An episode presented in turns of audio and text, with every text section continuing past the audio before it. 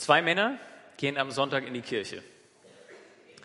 Der eine, ein sozial engagierter Christ, der andere, ein Chemnitzer Neonazi. Die kommen in den Gottesdienst und der Christ setzt sich hier in die vorderen Reihen und äh, singt so mit und irgendwann in der Lobpreiszeit geht so richtig sein Herz auf.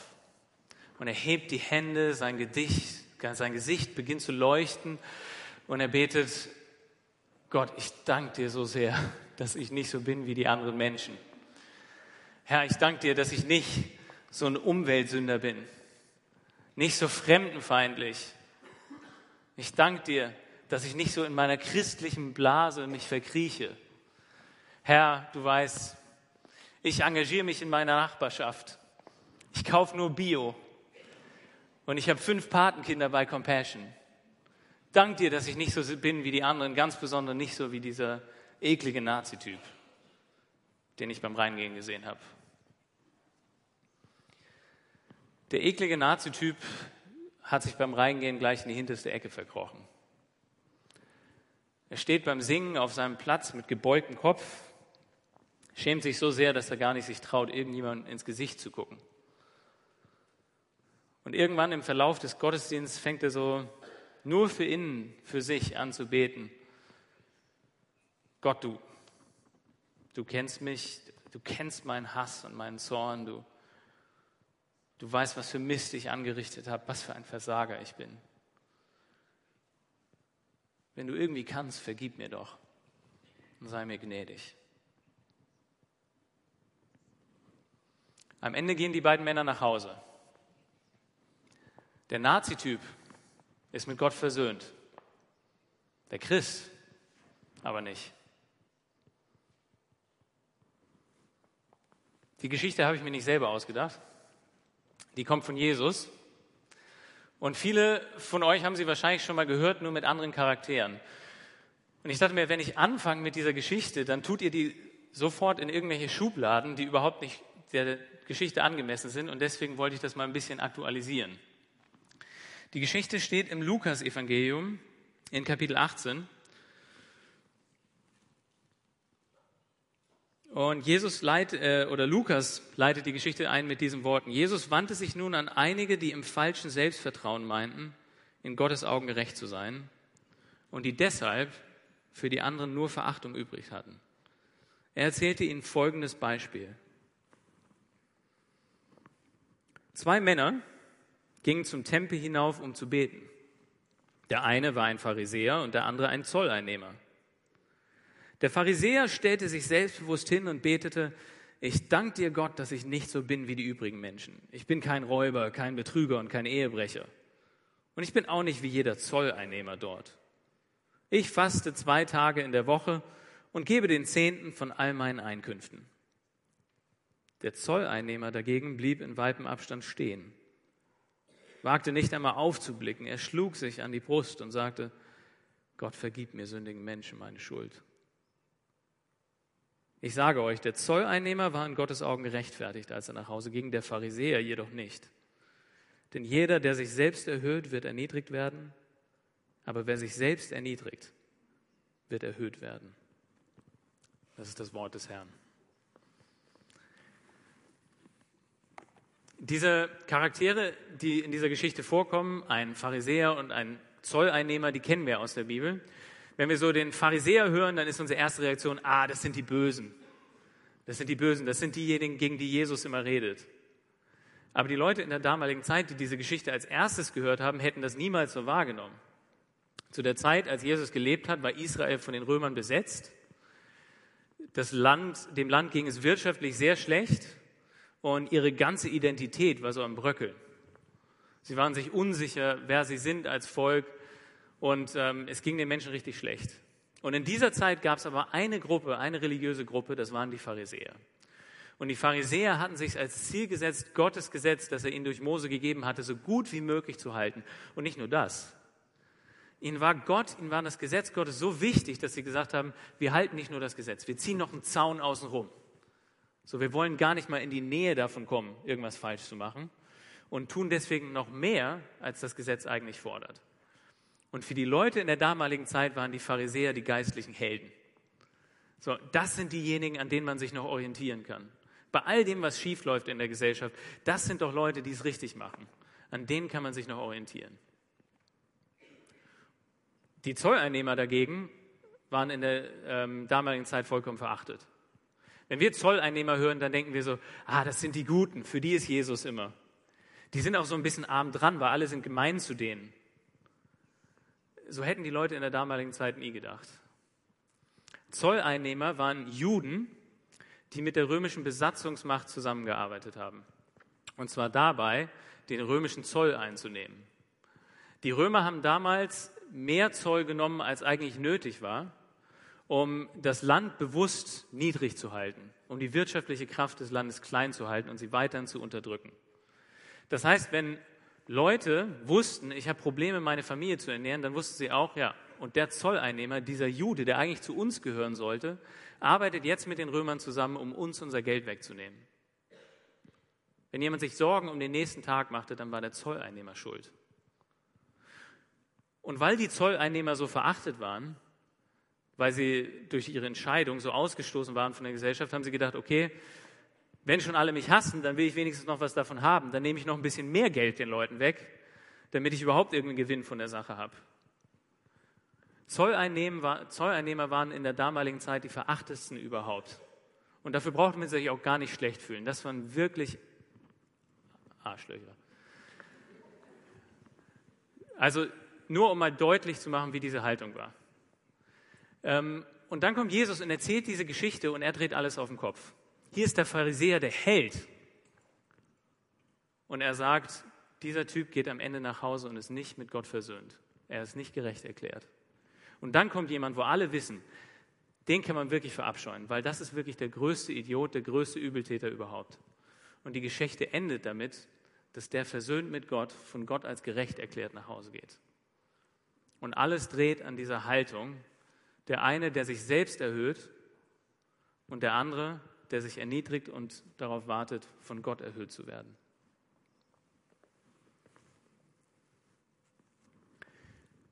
Dieser Bibeltext ist ähm, einer meiner liebsten Bibeltexte. Ähm, einer derjenigen, ähm, die ich immer wieder für mich so in meinem Leben gebraucht habe, wodurch Gott immer wieder auf ganz besondere Weise mir Sachen gesagt hat und auch immer noch sagt. Und ähm, deswegen fällt mir es auch ein bisschen schwer, darüber zu sprechen, weil ähm, er für mich so besonders ist und ich das Gefühl habe, ich kann mit einer Predigt eigentlich nur, nur was kaputt machen. Ähm, aber ich will euch ein bisschen davon erzählen, warum er mir so wichtig ist. Ich bin nicht in einer christlichen Familie aufgewachsen. Ähm, ich bin mit 18 Christ geworden. Und ich bin von der Persönlichkeit so, dass ich alles, was ich mache, ziemlich intensiv mache, also mit ziemlich großem Eifer. So, ich hänge mich richtig rein. Ich bin auch so, dass ich so einfach eine gute Gabe habe, meinen Alltag zu strukturieren und mich selbst zu disziplinieren. Ähm, ich bin so, dass ich mir Sachen gut merken kann. Und äh, all diese Sachen, als ich dann Christ geworden bin, haben sich dann natürlich auch auf meinen christlichen Glauben ausgewirkt. Ich habe angefangen, die Bibel zu lesen und es hat mir echt Spaß gemacht. Und weil ich einfach viel gelesen habe und mir Sachen gut merken kann, habe ich nach ein paar Monaten viele meiner neuen Gemeindemitglieder in meinem Bibelwissen schon übertroffen, obwohl ich erst neu dabei war. So, mir war es wichtig zu beten und irgendwie so meine persönlichen Sachen mit Gott besprechen zu können. Und das ist mir am Anfang auch schwer gefallen, aber ich habe gesagt, okay, ich übe das ähm, ich hänge mich da richtig rein und habe gelernt zu beten und habe gelernt, lange zu beten und habe gelernt, so zu beten, dass es mir persönlich was bedeutet. Und mir ist sofort klar geworden, als ich Christ geworden bin, naja, in manchen Bereichen kann ich jetzt nicht so weiterleben wie vorher. Und so manche diese Dinge, die 18-jährige junge Männer so machen, ähm, so habe ich mir mit Gottes Hilfe dann abgewöhnt. Und auch das, Gott sei Dank, ging teilweise echt schnell. Und da war echt eine Veränderung. All das ist schön und gut, aber es hat so der Gefühl, dadurch, dass ich dann gemerkt habe, ich steche dadurch ein bisschen in meinem Umfeld hervor, hat es dazu geführt, dass ich angefangen habe, in meinem Kopf und in meinem Herzen so eine Zweiklassengesellschaft aufzubauen. Es gibt so die richtigen Christen, solche so wie mich. Und dann gibt es so die Normalo, ja, gerade noch so Christen, so wie die meisten. Ähm, und diese verächtliche Haltung hat sich in mir immer mehr zugespitzt und so ganz besonders habe ich das erlebt, als ich dann mein FSJ gemacht habe. Ich bin von zu Hause weg. In meiner Gemeinde hatte ich vor allem äh, Freunde, die älter waren als ich und ich dachte so, okay, jetzt komme ich zu einem FSJ, wo ich mit lauter Leuten zu tun habe, die auch so Anfang 20 sind, die alle in christlichen Familien aufgewachsen sind, die das schon richtig gut kennen, so, wir werden mega Bibel lesen, wir werden die krassesten Gebetszeiten haben, wir werden uns gegenseitig ermutigen, wie wir im Glauben wachsen können und Gott besser kennenlernen. Und dann kam ich dahin und dann waren das einfach ganz normale 20-jährige Christen. Und am Anfang war ich einfach wirklich enttäuscht. Ich hatte mir das nicht so vorgestellt, dass die Leute abends lieber Computerspiele spielen, als irgendwie über den Glauben zu sprechen. Ähm, und so mit der Zeit ähm, merkte ich dann auch, auch in diesem Kontext immer mehr, wie sehr ich hervorstach. Also nehmen wir mal meine Gebetszeiten. Ich habe in der Zeit richtig viel gebetet. So außer den Koreanern und Indern in meiner Umgebung konnte mir niemand was bieten. So und, und das habe ich natürlich gemerkt und aus dieser Entscheidung wurde dann so ein bisschen Frust mit meinem Umfeld und ich habe angefangen zu, rumzunörgeln an den anderen Leuten. So, warum sie denn nicht auch ein bisschen geistlicher sein wollen? So, ähm, und das ist ja nun echt nicht so schwer, schwer ist, einfach eine halbe Stunde früher aufzustehen, um sich Zeit zum Gebet zu nehmen. Oder dass es ja nicht so ein großer Akt sein kann, auf seinem Computer einen Filter einzurichten, sodass man sich nicht die Videos mehr anguckt, die sich halt junge Männer so angucken im Internet. Leute haben mir damals besch beschrieben, dass es sich in meiner Umgebung so umfühlte, als ob man die ganze Zeit auf Eierschalen geht. Die ganze Zeit hat man Angst, nicht geistlich genug für mich zu sein. aus diesem Herumgenörgel, das spitzte sich dann fast noch mehr zu in so einer Verachtung. Weißt du, dass also die Leute so, so, wie kommen die eigentlich überhaupt auf die Idee, sich Christen zu nennen? So, warum, warum sind die eigentlich hier, um FSJ zu machen? Sollen sie doch Urlaub machen? Und ich wusste zwar in der Theorie, dass Stolz nicht so eine gute Idee ist, aber so richtig getroffen hat, mich dann dieser Bibelvers. Einmal und dann immer wieder. Und ich kann mich noch gut an diesen einen Moment erinnern, wo ich ähm, Nachtschicht hatte und ähm, vor der Nachtschicht noch diesen Bibeltext gelesen habe. Und ich ging so zu meinem Arbeitsplatz und unterwegs dachte ich so, okay, vielleicht nehme ich mir einfach mal diesen Bibeltext für heute Nacht und kau den so in meinen Gedanken und meinen Gebeten so ein bisschen durch. Und ich erinnere mich noch an den Moment, wie ich die Treppe runterging zu meinem Arbeitsplatz, wo es mir plötzlich klar wird, Moritz, du bist dieser Pharisäer. Du bist genau dieser Typ, der sich über andere stellt, der du dich für deinen Glauben so toll findest und auf die anderen herabblickst. Und ich hatte dann die ganze Nachtschicht Zeit, um das ein bisschen zu verdauen. Und der Text ist mir aber so wichtig, weil ähm, ich das nicht nur einmal gebraucht habe, sondern immer wieder brauche. Ähm, und vielleicht gibt es hier Leute, denen es ähnlich geht, die genau diese Ansage brauchen. Das Interessante ist jetzt, man kann diese Sache auch genau von einem anderen Blickwinkel betrachten. Es sitzen sicher auch Leute hier, die denken, okay, nee, so wie Moritz bin ich eigentlich nicht drauf. Es kann sein, dass es hier Leute gibt, die denken, boah, Gott, ich danke dir, dass ich nicht so bin wie diese gestressten Christen, die denken, sie müssen jeden Morgen aufstehen und stille Zeit machen, sonst ist Gott ihnen böse. Danke dir, Gott, dass ich nicht so bin wie die. Danke dir, Gott, dass ich nicht so engstirnig bin und so gesetzlich wie diese Christen, die durchs Leben gehen und sich im Alltag fragen, was Gott jetzt da will. Danke dir, Gott, dass ich mich nicht so stresse jeden Tag und jede Minute, wie das so viele andere Christen machen. Danke dir, Gott. Und egal, wo wir sitzen, wir machen genau das, was der Pharisäer da gemacht hat. Ich danke dir, Gott, dass ich nicht so bin wie die übrigen Menschen. Aber nicht nur in der Gemeinde machen wir das, auch in der Gesellschaft ähm, spielt das eine wichtige Rolle. Und ich habe das am Anfang schon gesagt, ähm, so in diesem Beispiel, bei moralischen oder politischen Fragen kommt das oft vor. Wir sagen ja alle, wir sind so tolerant und wir sind so offen für andere Meinungen. Und da muss man mal Leute beim Tagesschau gucken erleben. Oh, diese Idioten, ey. Danke Gott, dass ich nicht so bin wie die. Oder wenn man seine Nachrichten-App durchscrollt. Oh, was für Spinner da. Danke dir, Gott, dass ich nicht so bin wie die. Aber auch bei so nicht moralischen oder politischen Fragen sind wir so oft dabei, uns zu vergleichen und abzugrenzen. Dann vielleicht darum, wie besonders unser Leben ist oder wie glücklich wir gerade sind. So, ich fahre in Urlaub, so zu dem Ort, wo noch nie jemand anders war, obwohl es in Lonely Planet steht, und äh, mache ein Foto von mir und denke so, oh Gott, ich danke dir, dass ich hier bin zum Urlaub machen und nicht auf Mallorca, wie die anderen Menschen. Oder wir machen unseren Green Smoothie und trinken den, würgen ihn so runter und denken so, oh Gott, danke dir, dass ich mich nicht so ernähre wie die anderen Menschen mit ihrem Toastbrot und Scheiblettenkäse zum Frühstück. Oder wir ziehen unsere Fitnessroutine durch jeden Tag, sieben Tage die Woche, 60 Minuten, jeden Morgen um 5.30 Uhr. Danke Gott, dass ich so fit bin und nicht wie die anderen Menschen, die ganzen Loser, die nach einer Woche aufgeben.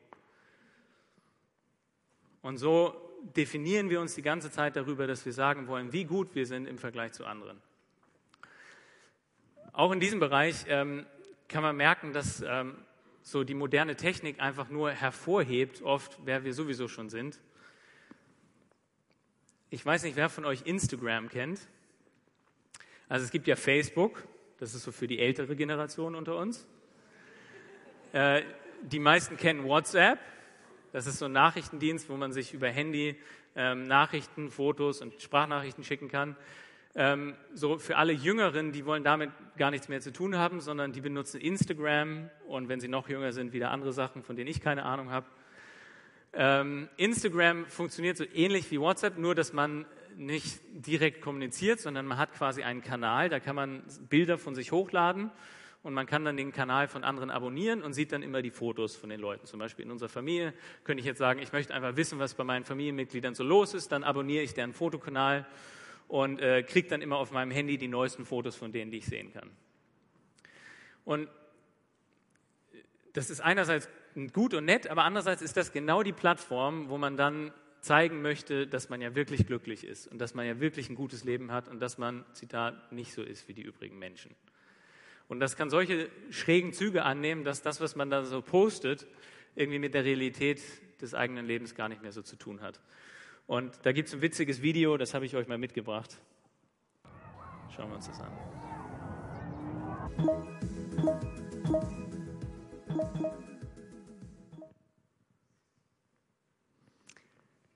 Egal, ob wir Instagram haben oder nicht, ich glaube, wir können das nachvollziehen, was da passiert. So dieser Versuch, nach außen hin immer ein Bild zu präsentieren, das zeigt, guck mal, was für ein cooler Kerl ich bin. Warum machen wir das? Warum verhalten wir uns so?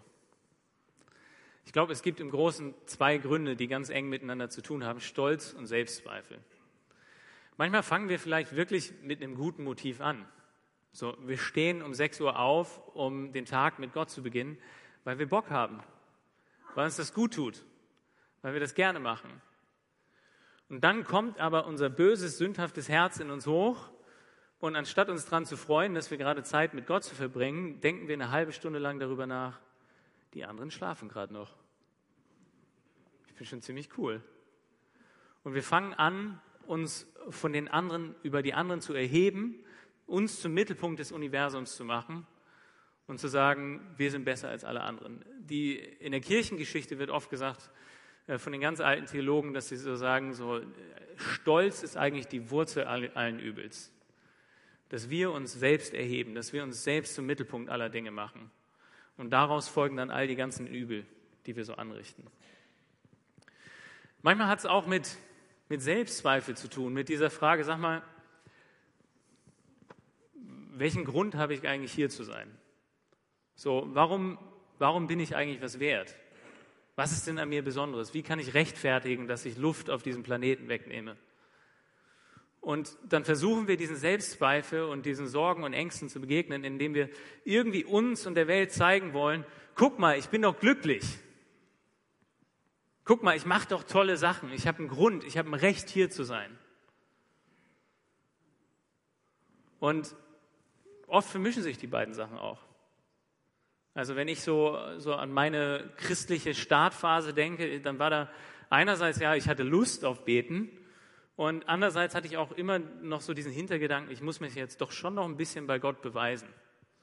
Und so vermischt sich das dann oft. Und oft kann auch dieser Selbstzweifel so eine Form von Stolz sein, weil, weil es eben auch zeigt, dass ich die ganze Zeit eigentlich nur über mich nachdenke und mir wichtig ist, dass ich besser bin als alle anderen.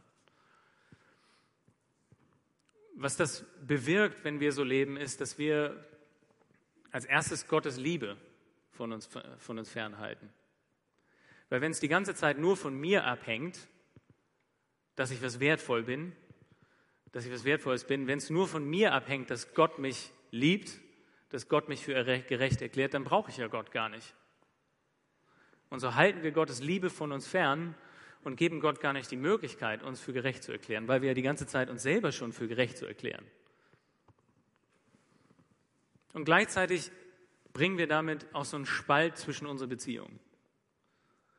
Wenn wir uns die ganze Zeit nur dadurch definieren, dass wir anders sind als die anderen, dann haben wir entweder Verachtung, dass wir denken, die anderen sind schlechter als wir, oder wir machen uns selbst fertig, indem wir denken, die anderen sind besser als wir.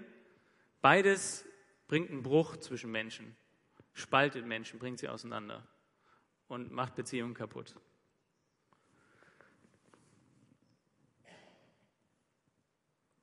Jesus sagt, jeder, der sich selbst erhöht, wird erniedrigt werden, aber wer sich selbst erniedrigt, wird erhöht werden.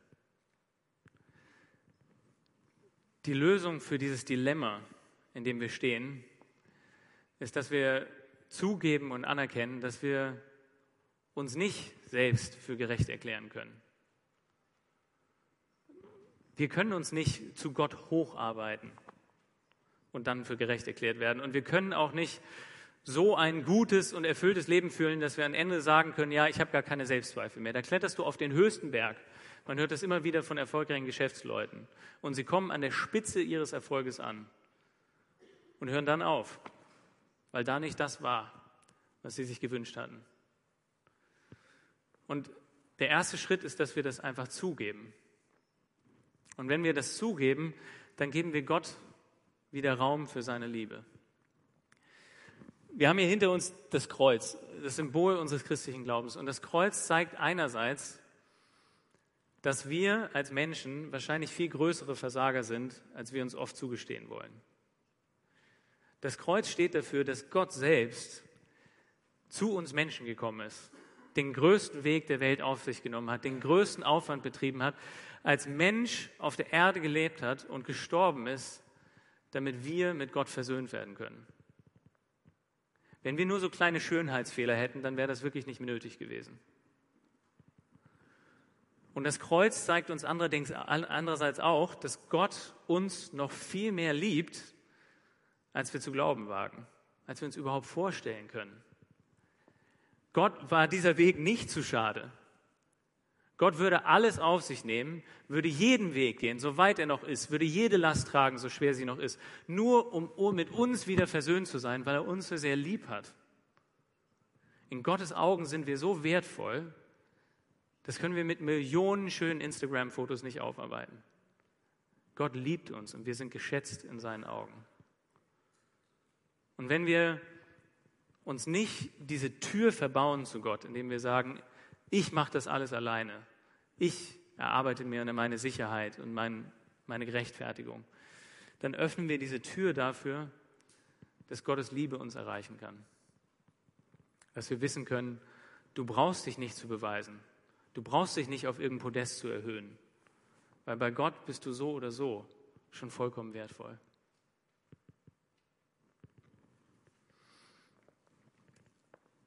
Martin Luther, dem großen Reformator, werden viele Zitate zugeschrieben. Viele davon hat er nicht gesagt. Aber es gibt auch Zitate, wo man sehr genau weiß, dass er sie gesagt hat. Und mit einem dieser Zitate möchte ich die Predigt schließen. Zwei Tage vor seinem Tod, äh, als Martin Luther sich schon mit extremen Bauchschmerzen, Schwächeanfällen nur noch so in seinem Krankenzimmer hin und her trug, manchmal im Bett, manchmal stehend, hat er nicht aufgehört zu schreiben, sondern hat das letzte Mal noch einen spontanen Gedanken, den er hatte, auf einen Zettel geschrieben. Und er hat längeren, eine längere Notiz gemacht. Und der letzte Satz dieser Notiz, der allerletzte Satz, den Martin Luther da geschrieben hat, der ist uns in Erinnerung geblieben und der lautet so.